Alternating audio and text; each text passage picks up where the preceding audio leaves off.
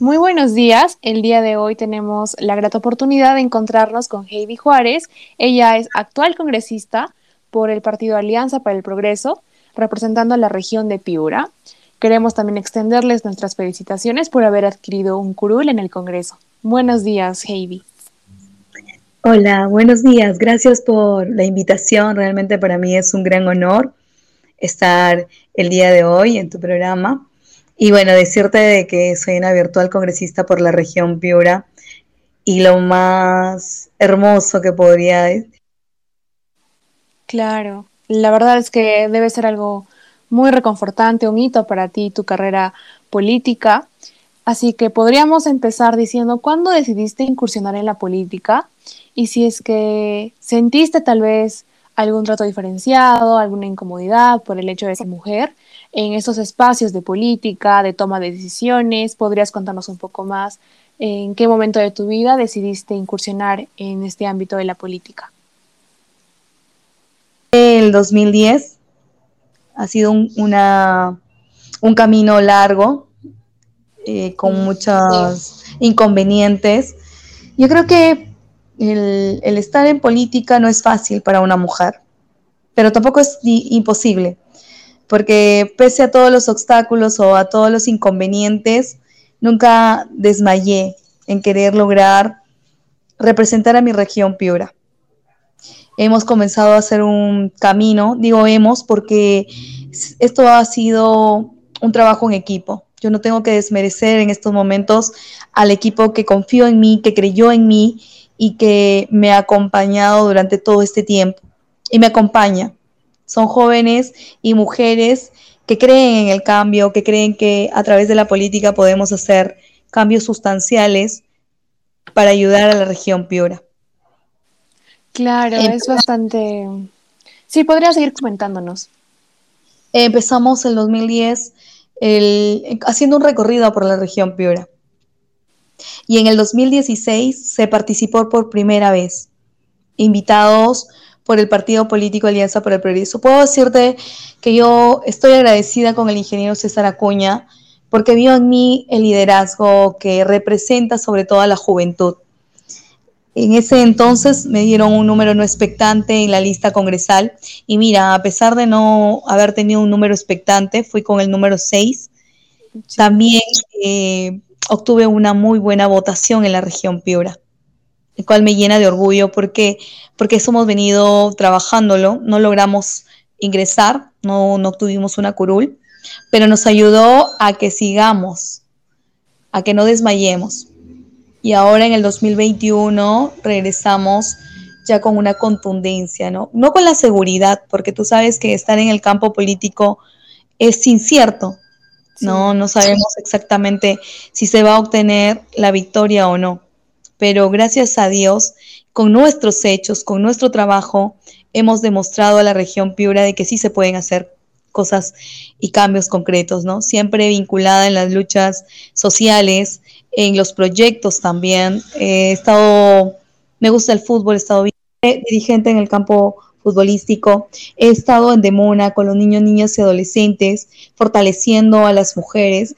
Tú sabes que las mujeres rurales tienen un pensamiento totalmente diferente a las mujeres urbanas, ¿no? o de la ciudad, como siempre lo decimos y ahí, hacia ellas siempre me he dirigido, mi discurso siempre ha sido de ayudar y empoderar a estas mujeres, no con talleres de, de repostería, de artesanía, de manualidades, que es importante, pero que más mi campo ha sido de fortalecer en, el, en la forma de pensar, en la forma de decir si se puede, si se puede ser eh, una ama de casa, pero también ser una líder en tu zona, si se puede eh, ser una mujer que, que lleva de una u otra manera las riendas de la familia, la administración, puedes llevar el negocio de la familia, puedes eh, emprender o repotencializar aquella actividad económica que han emprendido en tu familia. Te digo esto porque tenía una amiga que su, su arte era la cocina, le gustaba mucho cocinar. y empezó vendiendo a domicilio y ahora tiene su restaurante y es una mujer exitosa.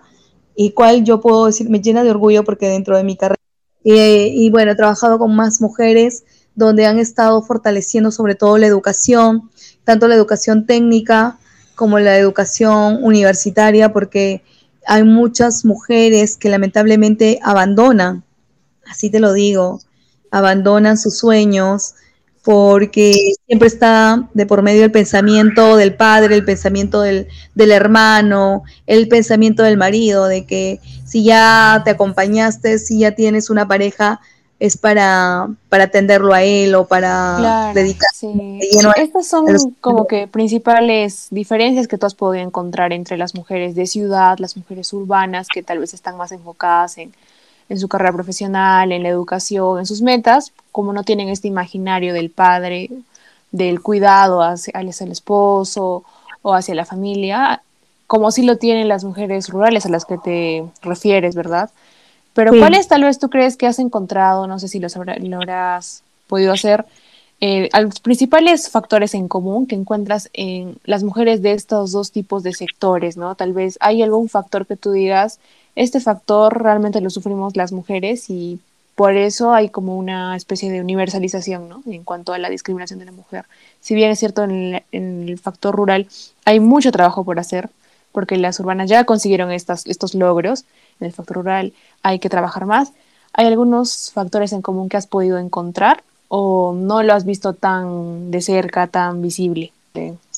Bueno, te puedo decir que es la poca participación en el campo político y en el campo laboral. Es, nosotros las mujeres, tanto en, la, en el área urbana y rural, en el ámbito laboral somos bien subyugadas, ¿no? Sí, te vamos a dar el trabajo, pero mira, eh, te vamos a dar tanto de remuneración. Y tú te quedas así pensando y dices, no, pero si yo soy tal igual con mi compañero, ¿no? Eh, mira, sí vas a participar en política, pero son nuestros números los que quedan y son los últimos de la cola. Nunca claro, puedes estar... relleno. Uh -huh. Exacto, y ahora gracias a la paridad y, y sobre todo un poco que yo lo que he visto es que todavía esa evaluación de currículo, la trayectoria, no cuenta mucho ahorita. El partido político a veces... Sí, bueno, te puedo decir que esa experiencia que he notado en, en tanto las mujeres rurales y urbanas, en unas con mayor connotación y otras con menor, pero igual se da, el, al igual en el ámbito laboral, ¿no? El acceso a un trabajo y que seas dignamente remunerada es otro gran problema y es por el cual tenemos que luchar en el Congreso para poder ser escuchadas y sobre todo dar una participación eh, de equidad a uh -huh. tanto el hombre como la mujer en, en el Congreso es importante, que ambas tengan el mismo valor en el ámbito social y político es importante. Las reformas en el ámbito o en el campo político tienen que darse, en el ámbito electoral tienen sí. que darse. Justo ayer estaba conversando con mujeres líderes y estaban hablando del tema del financiamiento, el problema que se tiene con respecto al financiamiento. Muchas mujeres no se involucran en política porque el financiamiento no les alcanza para poder solventar una, una campaña electoral y mucho más cuando tienes pesos pesados en tu lista y olvídate, o sea, te, es avasalladora, desalentadora, sinceramente, la participación, como decía una amiga, qué valiente que eres, porque en mi lista los que eran con solvencia económica eran hombres. Claro. Y, pucha, a mí me se, sí se me complicó un poco, pero al, te puedo confesión, sí, sí. Me, me quise desanimar, me quise desanimar pero al final me llené de valor y dije, he podido tantas cosas en mi vida, esto no va a ser para mí una excepción, ¿no? Al contrario, vamos, Jair, tú puedes. Claro, sí, definitivamente son condiciones que a una le, le envían un poco ese temor, ¿no? De no ser tan bien recibida tanto por los partidos, por los medios de comunicación, estas sobreexigencias que en una mujer siempre se plasman, ¿no? Ya nos, ya nos dirás tal vez de, incluso habían funcionarios de otros países que se quejaban de que cuando se vestían de una tal o forma, cuando tenían o no hijos, les miraban, ¿no? De, y las criticaban por estos motivos, cuando no necesariamente por las propuestas. ¿Has podido notar esto en las campañas, en los mítines, estas miradas un poco inapropiadas, comentarios que no estaban como que dentro del, del bagaje de, de, las propuestas, del contexto, cosas innecesarias, ¿no? Que no se deberían ver solo por ser mujer, que a diferencia de un compañero varón, no se verían, ¿no? ¿Has podido notar esto? Tal vez en ti en otras candidatas. Te contaré que yo soy una mujer soltera, que no tiene hijos, y, escuché un comentario donde decía que era lesbiana, que me gustaban las mujeres, ¿no? Mm. ese tipo de comentarios, o sea, hasta ese tipo de comentarios he escuchado, los cuales he ignorado totalmente porque no tiene, no viene el caso, ¿no? No viene el caso. Claro, no hay relevancia. Para mí no, eh, nunca me he sentido ofendida porque sé que involucrarte en política te van a tildar de todo. Es más, tienes que tener correa y sobre todo tienes que tener mucha dominio, a, manejar tu carácter, porque soy una mujer que tiene carácter, eso sí, nadie lo niega, una mujer que le gusta que las cosas sean limpias y transparentes. Por eso me vendí así, ¿no? Yo no te, tú no me puedes ahorita, y yo creo que la mayoría de las mujeres es otra característica que me he dado cuenta, que las mujeres son más, son difíciles de corromper. ¿no? Son, por ejemplo, la mayor parte de los currículum de las mujeres que han participado en política en la región Piura, yo te estoy hablando de la región Piura, no tienen antecedentes, no tienen indicios de corrupción, no tienen ningún ninguna mancha, claro. ¿no? También se podría deber a que recién están incursionando en este ámbito, ¿no? O sea, están formando sus nuevas semillas, están cosechando recién. ¿O es que estas, estos perfiles a los que has revisado ya tenían antecedentes de política, o sea, de participar ya desde jóvenes, Sí, han tenido antecedentes, bueno, siempre han estado involucradas en el aspecto social, en el aspecto público. Por ejemplo, en mi caso, yo estoy involucrada desde el 2010 en el aspecto público, ¿no?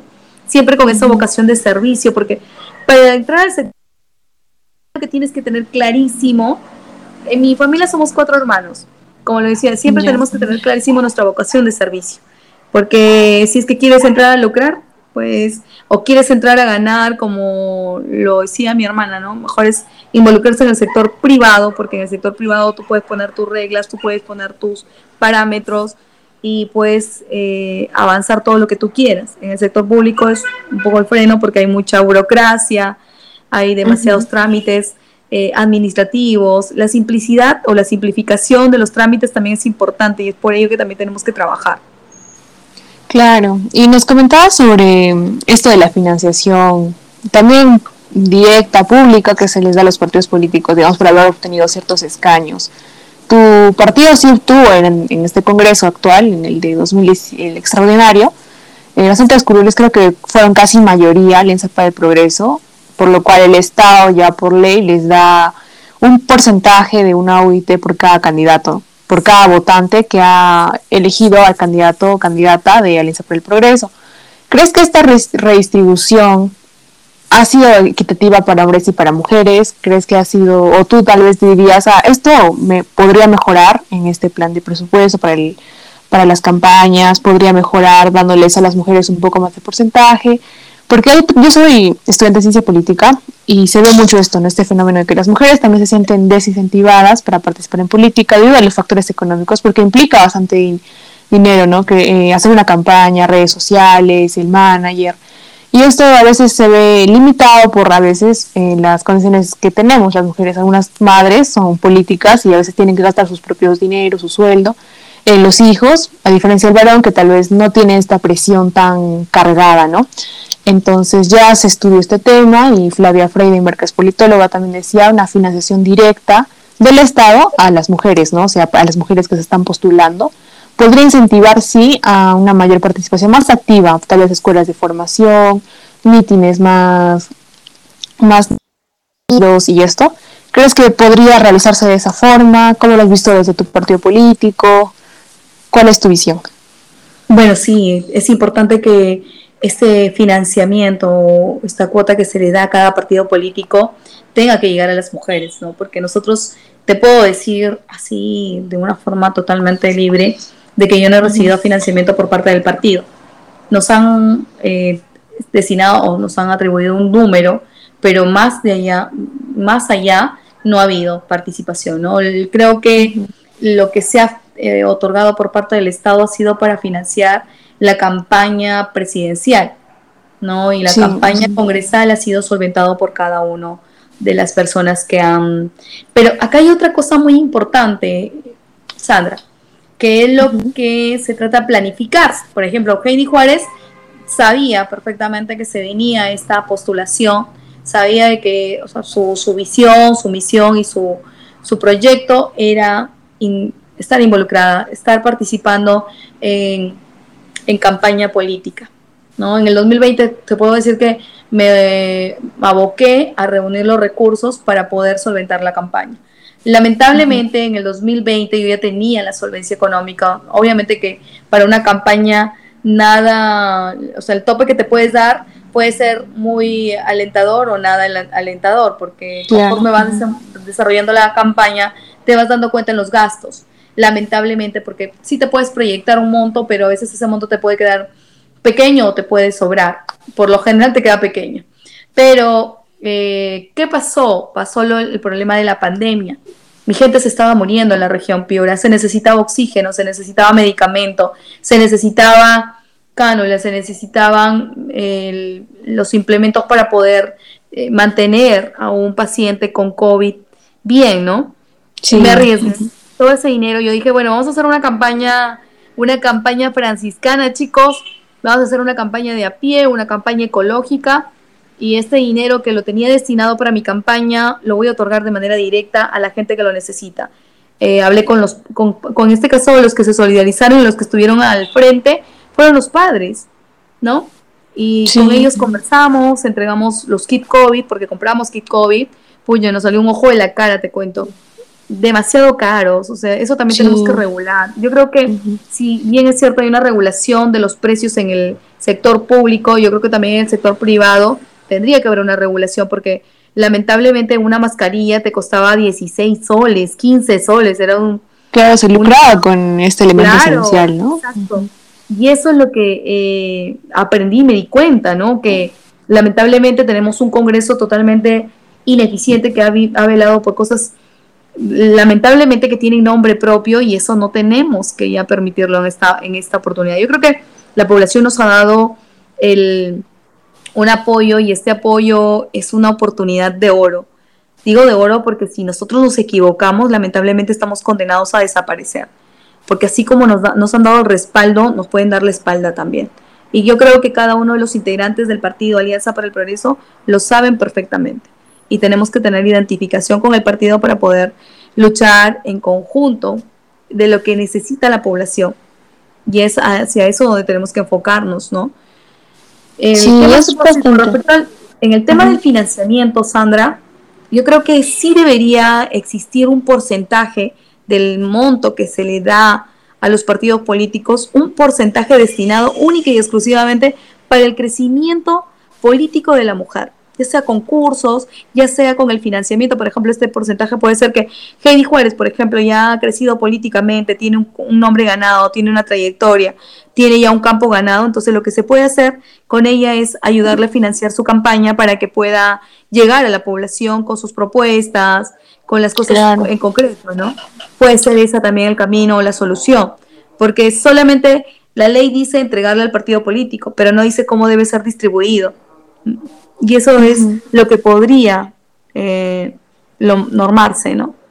Claro, y justamente mencionabas lo de la paridad de alternancia, ¿no? Que al menos con la alternancia ya las mujeres cuota, las mujeres de relleno de la lista, ya no son tan vistas como tal, sino que pueden ocupar el número dos o inclusive el número uno.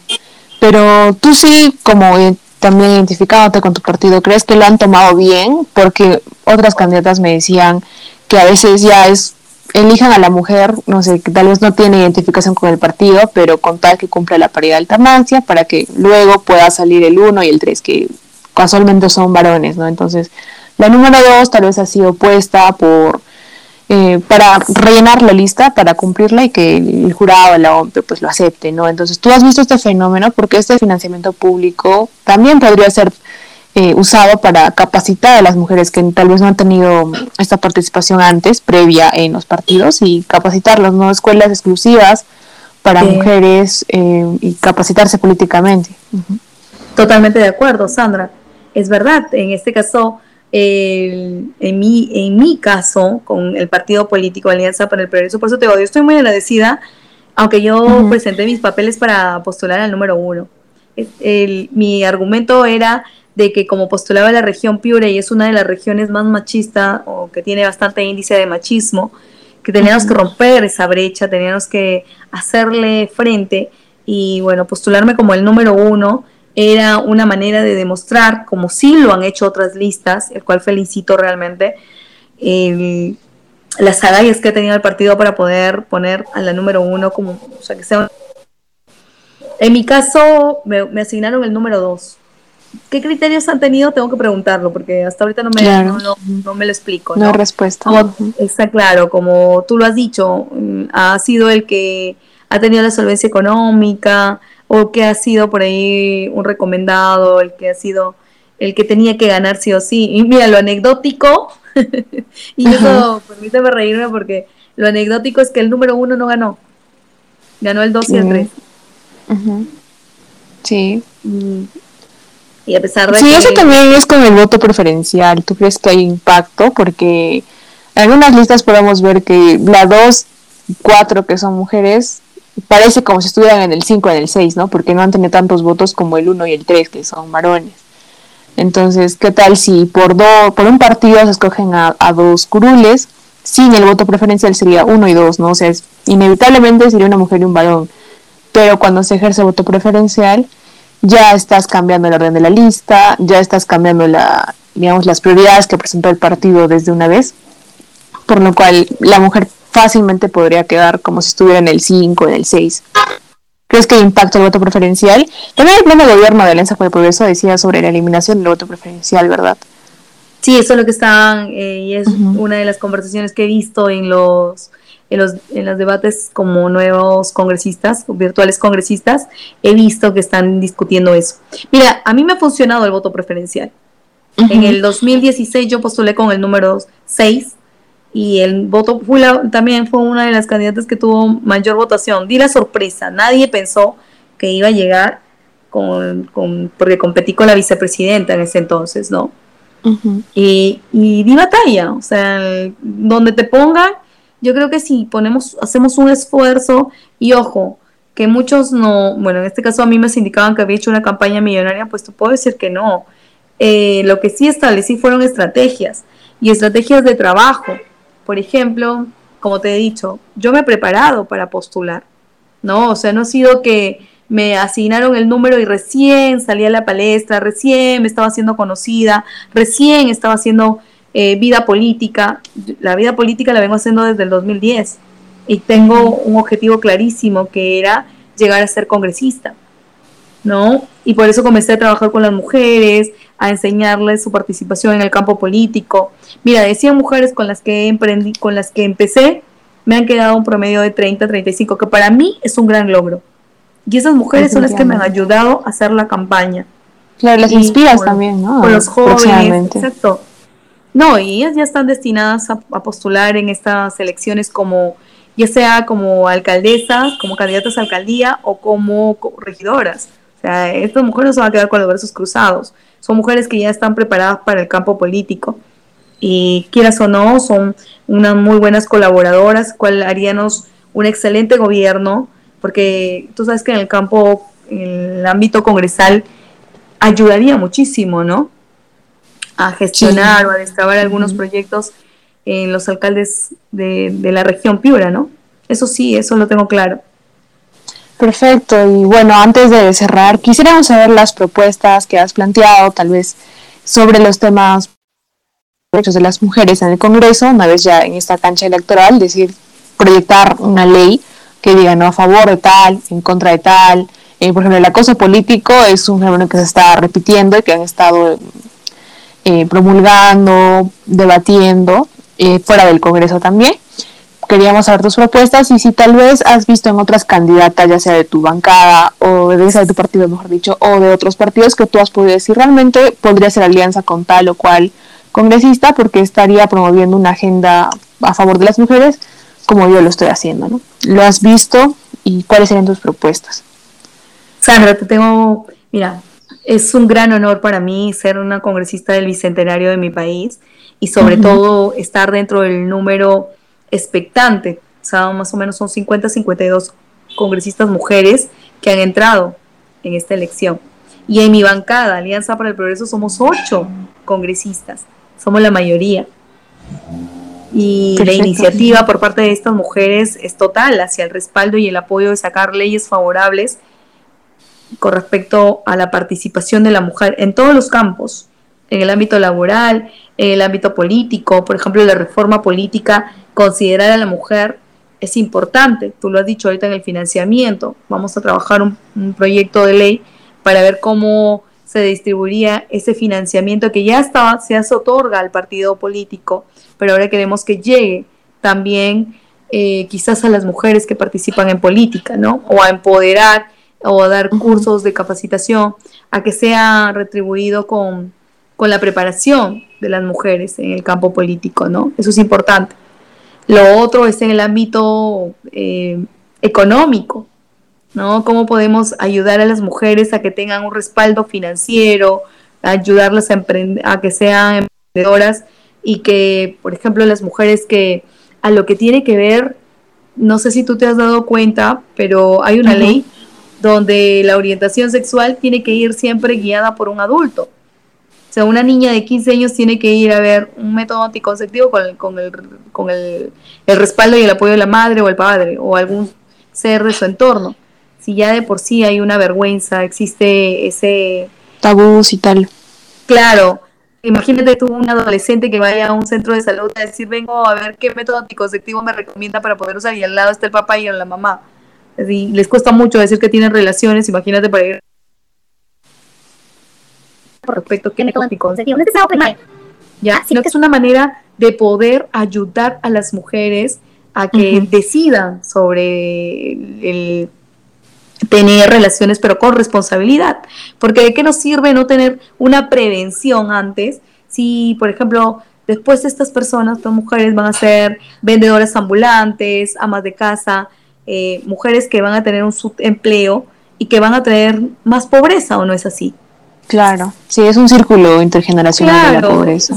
exacto, entonces tenemos que regular, eh, reglamentar sobre todo algunas leyes que ya están dadas, pero que lamentablemente no tienen un reglamento de cómo funciona. El Ministerio de la Mujer y Poblaciones Vulnerables tiene políticas, pero nosotros tenemos que ver cómo se puede regular, cómo se puede reglamentar estas políticas para que las mujeres se sientan representadas, se sientan que realmente están sacando leyes a su favor y que ayude sobre todo a su crecimiento personal, económico, social, que no lo hay, no lo hay. Yo te lo puedo decir porque yo estoy en la cancha y pues me ha costado muchísimo estar donde estoy.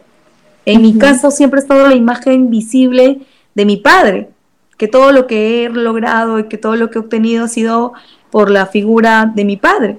Y no es así, yo también me considero una líder, me considero una mujer que puede lograr sus cosas por mérito propio. Y así como yo, hay mujeres que tienen al marido, que tienen al hermano, que tienen una persona masculina, siempre como una sombra, ¿no? Claro, como si estuviera sobresaliendo debido a él, ¿no? Gracias a él.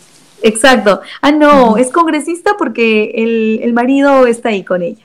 Es congresista porque el papá estuvo con ella. Es congresista porque el hermano, ¿no? El conocido es el hermano, el, con, el que al que lo hemos visto es al hermano, ¿no?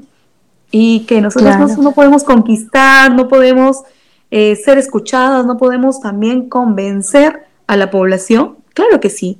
Yo creo que estoy sentada y estoy ocupando un, una curul en el Congreso, no por el respaldo, claro, eh, ellos han apoyado, mis padres han apoyado, mi familia ha apoyado, como cualquiera de las congresistas mujeres que han sido electas en estos momentos, que han sido respaldadas por la familia. Yo creo que y nadie varones también, ¿no? Han sido respaldados por sus familias también. Exacto. Entonces, eh, hay que quitar ese, ese estigma o esa imagen de que, ah, está acá porque la puso fulano, la puso sutano, ¿no? Y no es así. Claro. Y sobre lo que mencionabas, estos métodos anticonceptivos, unas propuestas acerca de la reproducción, de maternidad, que en el Congreso sí se está debatiendo, pero a veces debe ser difícil, ¿no? Hablar estos temas que han sido considerados como privados, como particulares de la mujer en un tema tan público como sería el Congreso, ¿no? Y más o menos ahí habría que entrarlas con bastante fuerza para decirles que estos temas también se deben debatir, porque hay soluciones públicas, hay un Ministerio de Salud que podría promover esto de mejor forma con ayuda del Congreso. ¿Cómo lo ves? ¿Crees que va a estar difícil la situación con este Congreso actual? hay una bancada bastante, digamos, el fujimorismo, que tiene a las conservadoras con también el de Perú Libre, la Renovación Popular también ha obtenido escaños. ¿Crees que estos, estos representantes, sobre todo las mujeres, tendrán que ceder o decir, hay que legislar sobre estos temas porque somos mujeres, nos, nos competen estos temas, queremos o no, a las mujeres de nuestro entorno también les va a competir? ¿O crees que va a haber una resistencia por parte de estos grupos y sobre todo de las mujeres? Mira, yo te puedo decir que somos un partido de, centro con ideas, término, en el caso de lo que tú has dicho, de, promover, de, incentivar a que el Estado tenga una intervención que es muy importante, de prevención. No quiere decir que ya porque se le está cediendo a métodos anticonceptivos a un adolescente, ya el adolescente va a querer hacer el desmadre total. No es así. Yo te digo porque yo he trabajado con niños, niños, adolescentes. Lo único que sí se van a sentir protegidos, van a saber que pueden acceder a métodos anticonceptivos completamente gratis, porque su solvencia económica quizás es bastante limitada, ¿no? Y eso va a ayudar. Va a ayudar a que se prevengan embarazos no deseados. Y se va a prevenir cosas mucho más allá, nefastas, que quizás una mala decisión que pueda tomar un adolescente. Porque tú sabes que hasta ahorita el aborto no está regulado. Eh, eso también lo podemos trabajar, ¿no? En el campo de la, de la participación, en la orientación del ámbito sexual, de los programas sexuales, los programas de planificación familiar, que también sean de acceso para los adolescentes, pero de manera individual, no necesitan de ir con el padre o con la madre, sino de manera individual, para que ellos tomen la decisión. No les estamos dando el camino al libertinaje como algunos padres eh, mencionan, sino que se les está dando una salida y una alternativa. Ellos deciden si la toman o la dejan, pero al menos como Estado estamos previniendo y es algo que eh, para nosotros, como en este caso el Estado, el, Poder Legislativo está ayudando. ¿Por qué te digo, Sandra? Porque esto va a prevenir a que existan embarazos no deseados, a mujeres que lamentablemente frente a un embarazo se van a ver eh, abandonadas, van a tener que recurrir a actividades económicas que de una u otra manera le generen para el diario, porque eso es lo único que pueden acceder, como es ser vendedores ambulantes, vamos a generar el círculo vicioso de pobreza, y esto va a ser una carga para el, para el Estado, ¿o no es así? Porque los programas sociales son eh, hechos para la gente que no tiene, y esta persona está en, encaminándose para ese lado, porque no tiene alternativas pero no estamos, hay, hay por ejemplo pensamientos como por la bancada de renovación popular donde establece que, ah, no, estás llevando libertinaje a la gente, estás eh, dándole manifestado. claro, hagan con su cuerpo lo que quieran, que, que sí, ya se, se abran sexualmente a temprana edad, y no es así, no es así, sino que lamentablemente tenemos todavía ese pensamiento conservador en nuestra, en nuestro, en nuestra sociedad que lamentablemente no permite que se establezcan políticas que realmente a largo plazo tú te das cuenta que ayuda. Sí, ya se ha visto también en otros países, ¿no? Que no es que les estemos trayendo a, a en vivo, ¿no? Sino que son cosas viables, que cosas que suceden y que, se pueden solucionar desde un estado consciente, racional. Ya se ha visto. Así es. Sí, entonces, bueno, hasta aquí llegamos en el segmento de hoy. Muchas gracias por habernos escuchado, sobre todo a Heidi Juárez por haber aceptado esta invitación de compartir su experiencia, sus propuestas y también sus planes a futuro, siendo ya congresista por el eh, Partido Alianza para el Progreso. Muchas gracias, Heidi. Te deseamos todos los éxitos para tu desempeño como congresista eh, en el Congreso del Bicentenario. Gracias, Sandra. Y bueno, yo invito a que más mujeres se unan al campo político porque creo en las mujeres, creo que vamos a hacer una política diferente, una política donde realmente velemos por los intereses de la población, eh, que por mucho tiempo han estado relegados y el resultado es el que hemos estado viendo ahorita en esta segunda vuelta. Es lo único que te puedo decir, Sandra. Invito a la población a que emitan un voto consciente este 6 de junio, porque las riendas de nuestro país van a estar dirigidos por esta persona que vamos a elegir, ¿no? O esta mujer que vamos a, o este hombre que vamos a elegir este 6 de, de junio. Muchas gracias.